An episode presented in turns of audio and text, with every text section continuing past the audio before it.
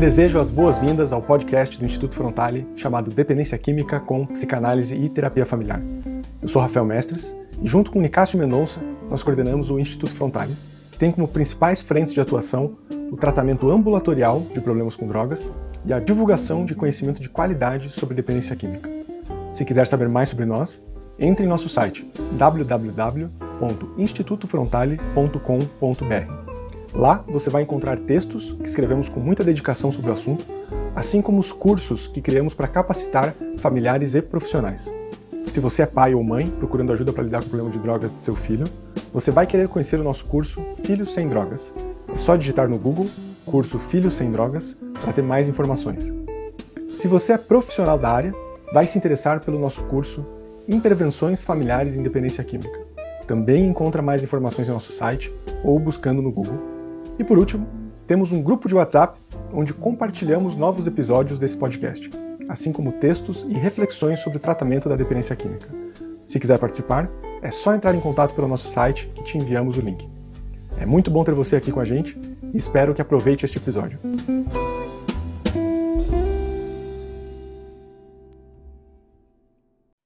Vamos lá para o nosso segundo episódio, então, do, do nosso novo, novo podcast, Dependência Química com Psicanálise e Terapia Familiar.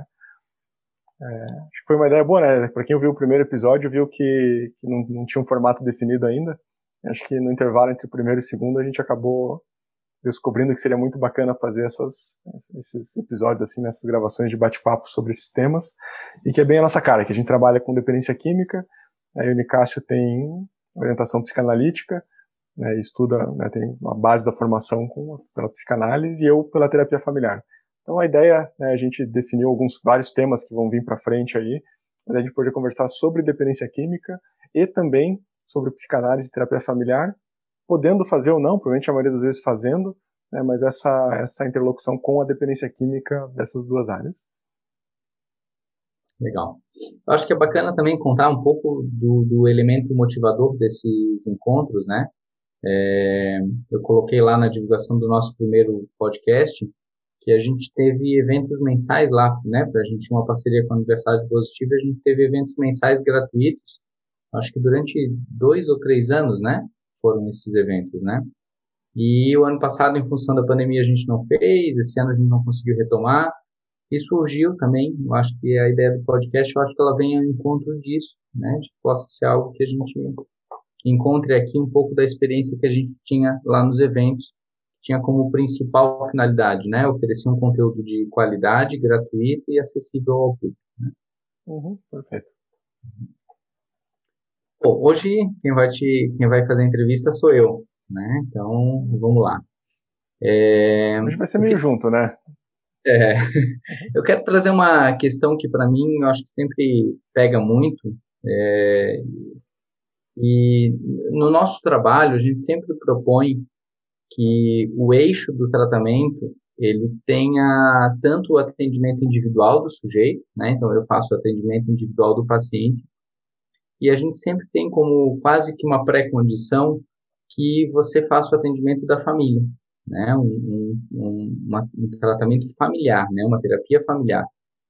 É, e eu queria que a gente pudesse conversar um pouco sobre isso e você falar da tua perspectiva a esse respeito, porque eu, eu não sei se fica muito claro para as pessoas quando a gente fala desse nosso formato, né, de que, a, de que o paciente esteja comigo no individual e a família esteja contigo na terapia familiar, né. Eu queria que você começasse falando um pouco sobre isso, assim, qual que é a tua perspectiva disso? É, isso acho que é bem, eu acho que dá para começar assim com, com, um pouco da, da história desse modelo, porque acho que esse modelo ele, ele não surge de uma teoria, né? Ele surge da prática. Acho que até lembrando quando a gente começou a trabalhar junto, é, acho que a gente tinha duas necessidades complementares. É, eu lembro que na época até trabalhava mais com prevenção, assim, mas o, o, trabalho com a família, sempre, eh, toda vez que eu atendia a família, sempre tinha muita dificuldade em, em atender a demanda que existia ali de uma avaliação do paciente, de um acompanhamento do paciente, para né, o que faz com o paciente identificado, é a forma como a gente chama na, na sistêmica.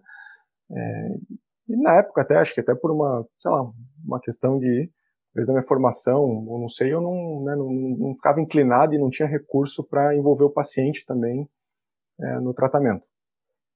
Então ele acabou, né, a gente se conheceu, enfim, fiquei sabendo do teu trabalho, você já trabalhava com, com, com individualmente com os pacientes em dependência química e sentia, lembro de você contando isso, né, me corrija se estiver errado, mas essa pressão da família em cima de você para que tivesse algum resultado do tratamento. Ela falou, pô, mas ele tá usando droga ainda, tal, e né, não tá fazendo terapia com você, e aí? Então a gente meio que se encontrou nessas necessidades, né, talvez até parcialidades nossas no, no na atuação profissional com, com tratamento da dependência química, e acho que o modelo foi se desenvolvendo a partir disso. E, assim, o que a gente pode falar hoje empiricamente, né, da nossa experiência, é que deu muito certo esse, esse formato. E é interessante, porque hoje é, a gente tá, tem, tem muito mais possibilidade de você ter muito mais contato com as famílias do que você tinha antes. Né, alguns casos que a gente acompanha aqui, às vezes a família marca reunião com você, se atende, e eu tenho trazido muito mais o paciente para sessões familiares. Então eu vejo que a gente amadureceu também nesse, nesse modelo de conseguir integrar os dois aspectos e, e conseguir encontrar um limite. Acho que tá, hoje está bem claro assim, né, de até onde que cada um atua e até onde que passa para o outro. É, então acho que isso, isso é, talvez, não sei se compartilha dessa perspectiva assim da construção do modelo. Eu concordo. Eu acho que foi uma necessidade de uma construção isso que você falou, que eu sentia muita pressão, né, das famílias, né, a família me ligava e dizia, ah, né, meu filho, meu marido, meu companheiro tá, tá usando droga e eu preciso de um horário. E aí eu marcava o atendimento, começava a atender e tinha uma pressão gigantesca da família, dizia assim, aí, né, não vai dar resultado, vai continuar usando, não vai? E eu tenho uma impressão de que um ponto muito importante do nosso trabalho hoje é a ideia de que é, a gente tem muito claro de que a terapia individual não é o que vai fazer o paciente parar de usar droga. Né? E acho que isso foi ficando claro. Porque de alguma maneira eu acho que eu tinha essa ideia, eu tinha essa clareza de que não era, não era um, o trabalho aqui individual, não é um trabalho resolutivo. Assim, ah, a pessoa vem e a gente faz com que ela para de usar droga, para de usar droga.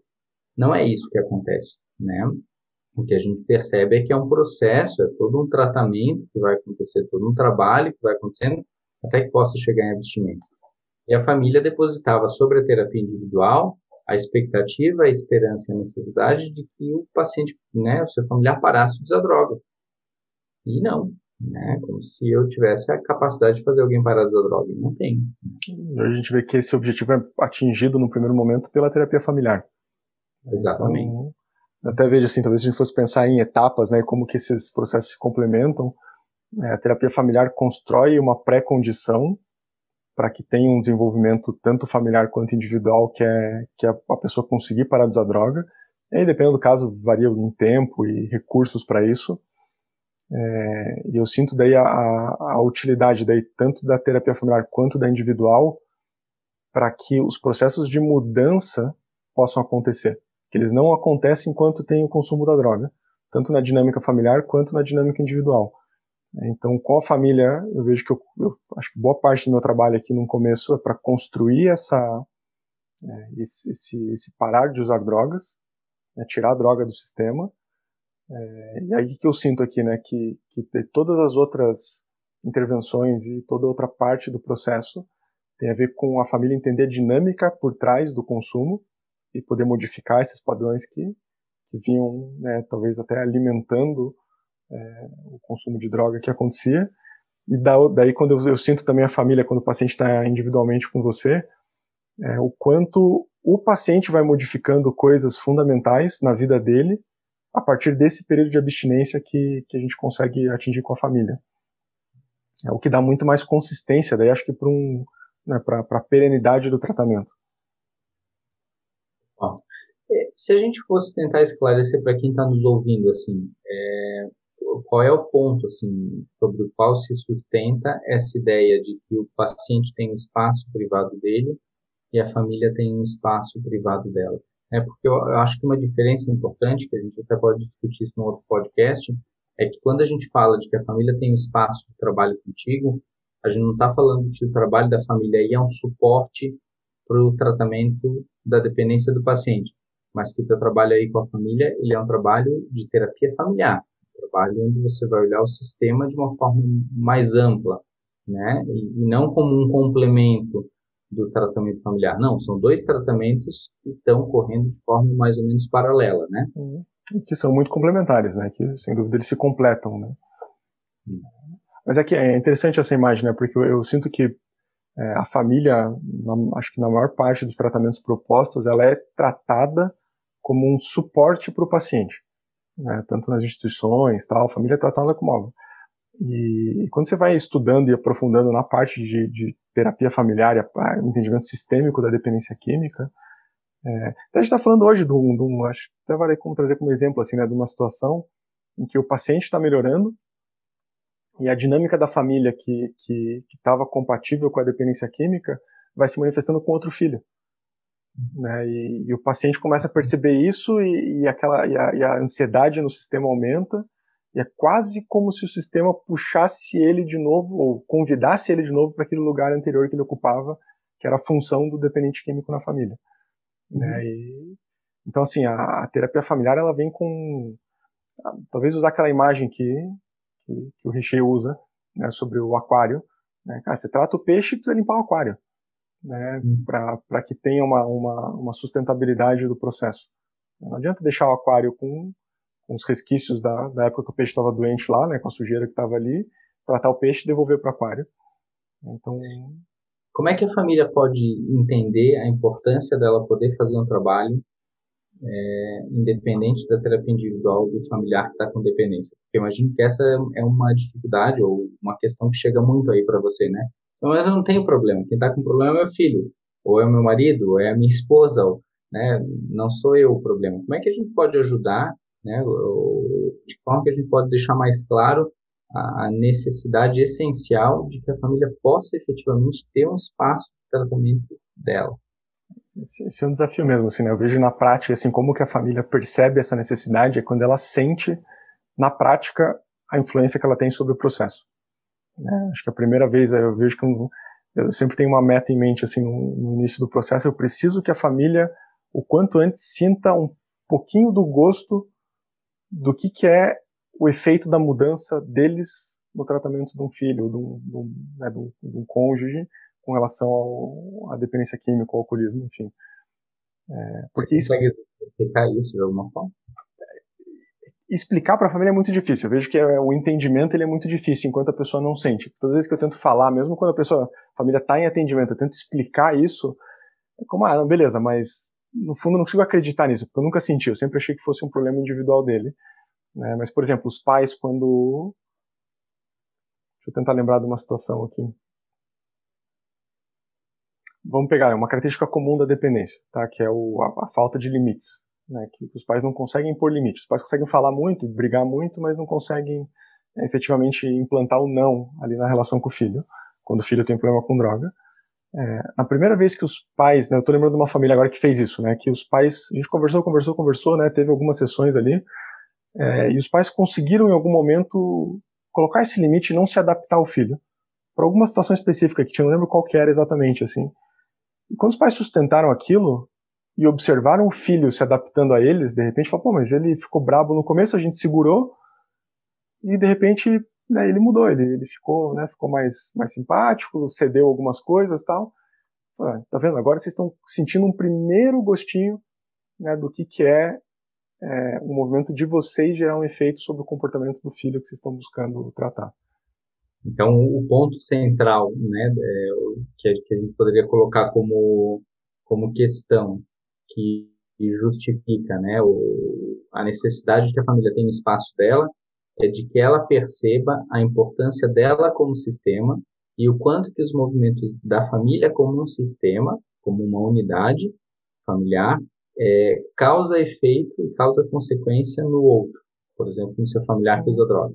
Que se essa família como sistema se movimenta, isso vai refletir no seu familiar. Perfeito. Eu, a imagem que eu faço é um sistema de engrenagens, assim. Né? Você não consegue gerar uma engrenagem sem gerar as outras.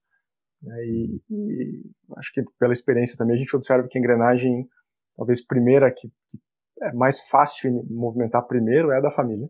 Então, se a família gira a engrenagem dela num primeiro momento, começa a girar do paciente também, o que abre espaço para terapia individual e, e, a gente vai entrar em outro tema de outro, outro podcast daí, que é como que as coisas decorrem depois disso. Né? Mas... Que é uma questão, eu não sei se a gente consegue abrir ela um pouquinho hoje, mas que eu acho que pode ser uma sequência do nosso bate-papo no próximo encontro, que é nisso que você estava falando, é muito comum, numa percepção empírica, de que a família adere melhor o tratamento no início, né? Então, a família me liga meio desesperada, ah, né, familiar aqui com problema de dependência, precisa de um tratamento. Eu faço uma explicação mais, mais ampla ali, dizendo, olha, né, como é que eu trabalho, né? Eu trabalho em parceria com um colega que tem, né, formação em terapia familiar, especialidade em dependência, então a ideia é que o primeiro horário seja com ele, passo o contato, a família entra em contato e marca a família tem uma disponibilidade maior, né? Quando eu faço essa orientação, a maioria das pessoas entram em contato contigo para marcar a primeira sessão. Eu não marco atendimento comigo antes de que a família passe com você. E aí é, é comum também que passado um tempo o paciente venha para mim, você reencaminha ele para mim, né? E aí eu marco. Então o que, que eu percebo, né? Que a família adere melhor o início do tratamento. O paciente vem comigo normalmente no início com maior, um nível maior de resistência. Se o trabalho avança, aí eu percebo que o paciente ele tem uma tendência a vincular melhor e a aderir melhor ao tratamento, e a família começa a ter um movimento de resistência e uma tendência a abandonar o tratamento. Você percebe isso também? Uhum. Sim, sim. Me percebe junto isso, né? Normalmente. Mas, é... mas, cara, acho que é um bom tema pro próximo, pro próximo episódio. Podemos já deixar engatado ele pro, pro terceiro. É, é questão assim, né? Por que, que a família precisa ter um tratamento familiar independente da terapia individual do paciente. Primeiro, isso preserva o setting do paciente aqui comigo, né? Eu consigo ter um espaço muito protegido, muito seguro, porque eu não preciso ficar atendendo as demandas da família. A família tem alguém que vai orientar e eu tenho uma troca direta contigo. A família sabe disso e o paciente sabe disso. É, ao mesmo tempo, a família vai percebendo e vai se dando conta de que ela, como sistema, faz uma mudança e essa mudança gera um reflexo no paciente, e aí o trabalho avança tanto aqui quanto aí. Uhum. Né? E aí a questão para um próximo bate-papo é por que, que a família abandona, né, adere melhor no início e abandona melhor depois, e por que, que o paciente resiste mais no início e adere melhor depois. Combinado. Bom. Valeu. Até a próxima, então. Até a próxima.